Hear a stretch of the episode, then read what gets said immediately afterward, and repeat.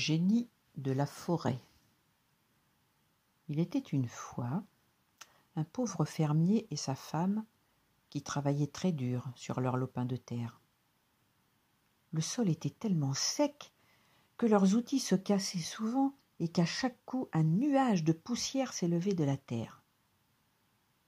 Ils gagnaient donc juste de quoi vivre. Rien de superflu chez José et Anina. Malgré tout, c'étaient des gens très gentils et heureux de vivre. Un jour, Anina reçut la visite d'un voisin qui lui dit qu'à une journée de marche de chez eux, un riche fermier ne pouvait trouver suffisamment de travailleurs pour l'aider à la, à la récolte. Elle proposa à son mari Pourquoi n'irions-nous pas aider ce fermier? Ici nous mourrons presque de faim. Chez lui nous pourrions gagner assez d'argent pour vivre décemment. Son mari la regarda, préoccupé, et lui dit sur le ton de la confidence Je ne dis pas non, mais ne sais-tu pas que cette région est habitée par le grand génie de la forêt? Un ogre immense, poilu, à la barbe rouge sang et aux yeux de jet qui lance des éclairs. Il dévore tous les hommes qu'il rencontre et oblige les femmes à travailler pour lui. Le danger n'est écarté que l'après-midi, car c'est à ce moment-là qu'il dort ça ne m'étonne pas que ce fermier ne trouve plus suffisamment de gens pour rentrer la récolte. Tout le monde a peur. Je ne pense pas que ce soit une bonne idée d'aller habiter aussi près d'un tel monstre. Moi, je n'ai pas peur, dit Anina, en riant. Je resterai à l'intérieur et, et je n'irai faire les courses que l'après-midi. Je t'en prie, allons-y. Je pense que c'est la meilleure chose qui puisse nous arriver. Fatigué d'entendre sa femme lui dire tous les bénéfices qu'il pourrait tirer de leur nouvelle situation, José finit par accepter. Ils emballèrent leurs maigres affaires et quittèrent leur misérable chaumière en quête d'une vie meilleure.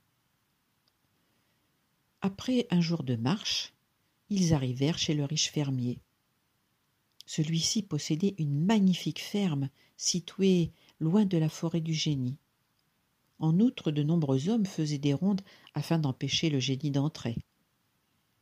On donna immédiatement un travail à José au champ, et le fermier leur indiqua une maisonnette à l'orée de la forêt où ils pourraient habiter. Vous pourrez vivre ici en toute tranquillité, dit le fermier à Nina.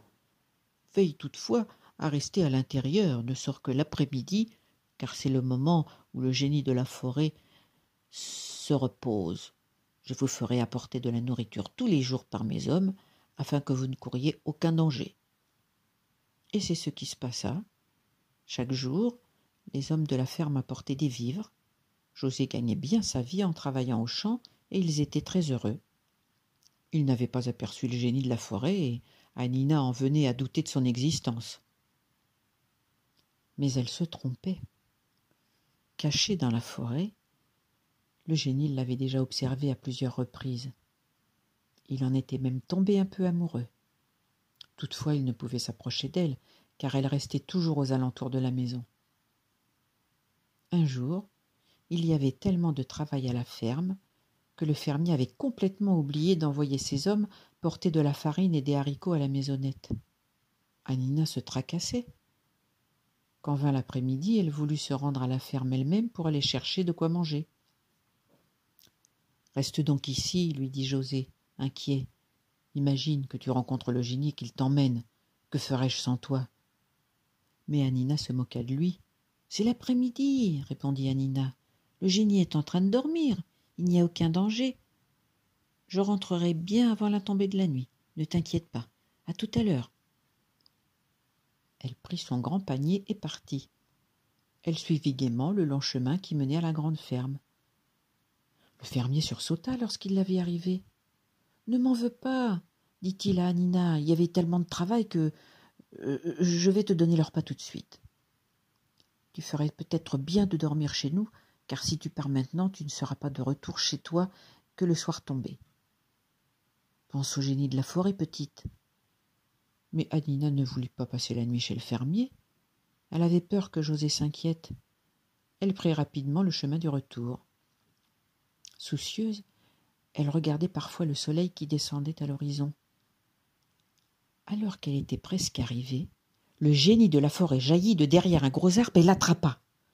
Anina résista de toutes ses forces, mais ce fut peine perdue. Le génie l'emmena dans sa cabane au fin fond de la forêt. Là, Anina dut lui faire la lessive et la cuisine. José était déjà rentré de son travail et attendait avec inquiétude le retour de sa femme. La nuit tombée, il partit à sa recherche. À l'orée de la forêt, il découvrit son panier à provisions rempli de vivres. Il eut très peur, car il était désormais sûr qu'Anina avait été enlevée par le génie de la forêt. Tristement, il ramassa le panier et retourna chez eux. Il faisait bien trop noir pour partir à sa recherche. Sur le chemin du retour, il rencontra un vieux mendiant qui marchait à l'aide d'un bâton et lui demanda un peu de nourriture. Accompagnez-moi, répondit José gentiment. Je vous préparerai quelque chose à manger. Pendant que le vieux mendiant se restaurait, José lui raconta ses mésaventures. Si vous m'autorisez à dormir ici, je vous aiderai demain à trouver la cabane du génie, proposa le mendiant. José le regarda d'un air incrédule. Ne craignez-vous pas qu'il nous dévore demanda José inquiet.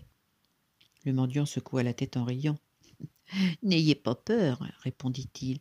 Je suis peut-être vieux, mais je ne suis pas encore tout à fait inutile. Patientez un peu. Le lendemain matin, les deux hommes partirent de bonne heure. Ils s'enfoncèrent dans la forêt. Après de longues recherches, ils découvrirent enfin la cabane du génie. Ils se dissimulèrent derrière quelques buissons. José vit Anita, Anina sortir de la cabane et vider un seau d'eau. Elle était donc bien là. Quant au génie, il restait invisible. Il est peut-être parti chasser, dit José, et il se dirigea vers la petite habitation pour aller chercher Anina. Soudain, le génie jaillit de derrière la cabane en poussant un cri assourdissant. Il s'était caché afin de surprendre José. Ah, je vais me régaler doublement s'exclama le génie. Enfin, pas tout à fait. L'un des deux est tout rabougri. Il saisit les deux hommes de ses mains poilues. José cria, mais le vieux mendiant n'avait pas peur du tout. Si tu ne nous lâches pas, je te fais mordre par un serpent, dit-il, fâché. Le génie libéra immédiatement les deux hommes et regarda autour de lui. Je ne vois aucun serpent. Tu me prends pour un imbécile, maugréa-t-il. Viens ici, que je te mange le premier. Je garde savoureux jeune homme pour la fin. Il tendit sa main vers le vieil homme. Mais au même moment, ce dernier jeta son bâton sur le sol. Le bâton se changea immédiatement en un gros serpent sifflant. Le génie eut très peur et n'osa plus bouger, car rien ne le terrifiait plus que les serpents. Il mit ses grandes mains devant ses yeux. À présent, il ressemblait plus à un enfant effrayé qu'à un redoutable génie de la forêt. Éloigne ce serpent, éloigne cet affreux serpent, s'écria-t-il avec effroi. Je ne le ferai que si tu promets de partir d'ici, répondit le vieux mendiant. Tu dois partir au-delà des montagnes et ne plus jamais revenir. Si tu le promets, je changerai à nouveau le serpent en bâton. D'accord, d'accord, je partirai, répondit le génie de la, forêt d'une voix tremblante. Le vieux mendiant sourit. N'oublie pas, le prévint-il. Si tu reviens importuner ces pauvres gens, je t'enverrai dix de ces serpents. Il prit le serpent par la queue, et celui-ci se changea immédiatement en bâton. Le génie fit rapidement son baluchon, tout en pleurnichant. De temps en temps, il jetait un coup d'œil effrayé au vieux mendiant, mais celui-ci se contentait de l'observer calmement. Un peu plus tard, le génie partit en direction des hautes montagnes que le vieil homme lui avait indiquées. Contente et soulagée, Anina tomba dans les bras de son mari. Sans attendre, le mendiant mit le feu à la cabane du génie. S'il se retourne et voit la fumée, il saura qu'il n'a plus de maison et qu'il ne peut donc plus dormir ici, expliqua-t-il. Heureux, ils se dirigèrent vers leur maison. Le vieil homme resta encore quelques jours chez José et Nanina. Mais un beau matin, il partit sans raison aucune, et nul ne le revit jamais. José et Anina coulèrent des jours heureux. Depuis le départ du génie, de plus en plus de gens venaient travailler dans cette région. On construisit plus de fermes, des magasins, des écoles. Le fermier offrit à José un meilleur emploi. Il devait diriger le travail de tous les nouveaux arrivants. Le fermier le payait bien car, depuis qu'il avait suffisamment de personnes pour cultiver la terre, il gagnait assez d'argent pour payer à ses employés un bon salaire. José et Anina étaient donc très satisfaits. Et lorsqu'ils eurent un enfant l'année suivante, ils furent au comble du bonheur. Ils vécurent longtemps à l'orée de la forêt.